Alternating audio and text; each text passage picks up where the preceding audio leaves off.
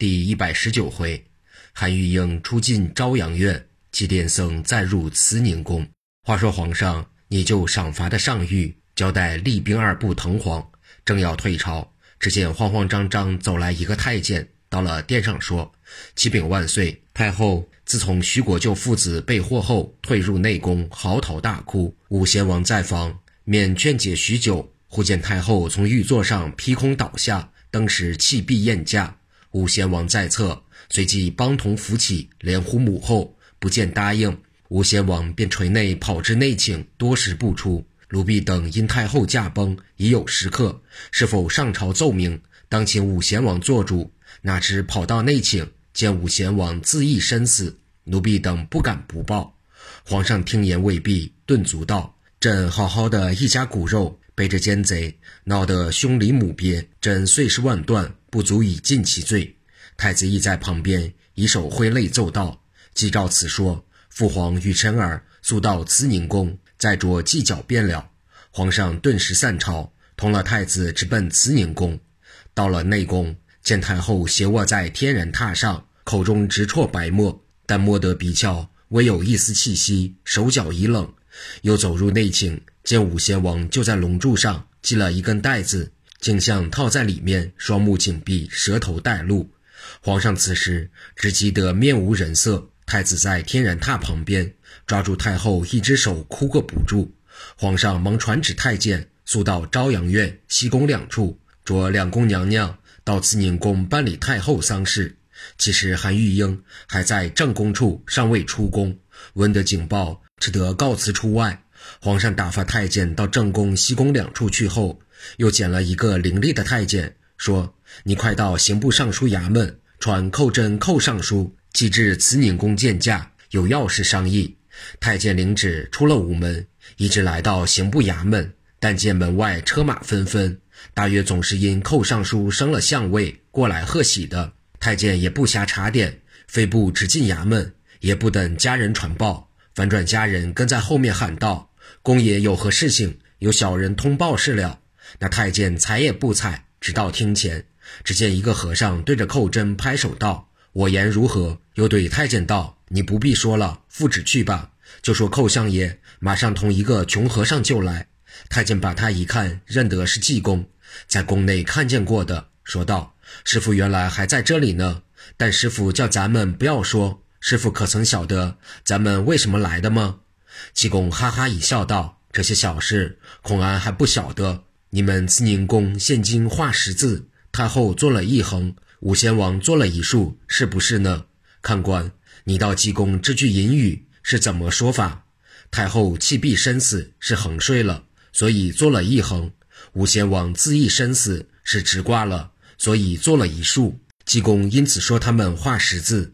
太监听济公的话说得有趣，微微一笑，道。”师傅不必讲耍话了。圣上立后，寇相爷商议发丧的事呢。寇真道：“你先走，我随即进宫便了。”太监当即外出，寇真也同济公步行，预备进宫。却走至武朝门口，看见无数的人挤着在那里看藤黄呢。济公便托了寇真同去看看，但见幕后两条，一条是凡与慈宁宫赐宴者，自丞相以下将一级留任。济公笑问寇真道。你还是准头一条升官，还是准后一条降级？寇真道：“不瞒圣僧说，我因圣僧给了说帖，晓得这日宫内必无好事，就托礼部报了一个感冒的病假，这日并不曾赴宴。”济公道：“我道你是个正直的朋友，原来也突会欺君呢。”二人谈谈说说，不觉得已到了里面，寇真也相随而入。但见太后此时已气息全无，皇上忙向济公跪下道：“闻说圣僧有起死回生之术，务求一为拯救。”济公哈哈笑道：“俺也学得司马师的一句俗话了。陛下请起。”皇上站起，济公又哈哈的笑了一阵，说道：“此处一横，里面还有一竖呢。俺同把笔的先生样的，请问还是先写一横，先写一竖？”皇上初不解说的什么话，想了一想。不觉失笑道：“就请圣僧先救母后吧。”济公哈哈的又拍手笑道：“俺倒昏了，俺连识字都不会画了。难道画十字有先画一竖的道理吗？”说着笑着，就从怀里掏出一粒丸药来，走至太后面前，把一粒丸药向太后嘴唇上一放。皇上道：“牙关已闭，恐怕没得入肚了。”济公向皇上望了一眼，故作负气的样子道：“没得入肚，难道俺还带回去留作自家吃吗？”皇上不敢开口，但见济公用手捏了一个勾魂诀，朝着这粒丸药念了一句：“翁妈没背没红。”可也奇怪，济公才住了嘴，只见这粒丸药就在太后嘴上转了几转，觉得太后的嘴微微一开。那丸药忽然的不见了，但听太后哭了一声：“我的娘啊！”不料徐家一门的命都送在我手上了。将眼一开，见皇上站立旁边，又连忙缩住了口，呜呜哭个不住。皇上见太后已经醒转，又对济公道：“索性还请圣僧施点法力呢。”济公大笑道：“一不做二不休，总算是俺的晦气罢了。”济公举步就往内寝走去，皇上陪着。只见寇真奏道：“臣今日还有逆臣当要拷问口供，国太既已醒转，谅无臣料理之事，臣就此告辞出宫了。”皇上道：“先卿自便吧。”寇真当即出宫，皇上便同济公走到内寝。皇上此时以为济公必定又要掏出什么药，哪知济公并不用药，恶狠狠地走至武贤王前，两个嘴掌顺手在他当下一把抄起，没命的一贯。只见那条绳子一断，武贤王便同牯牛似的往下一倒，大叫道：“痛煞我也！”大眼看见皇上同一邋遢和尚站在旁边，不解何故，爬起来好生惶恐。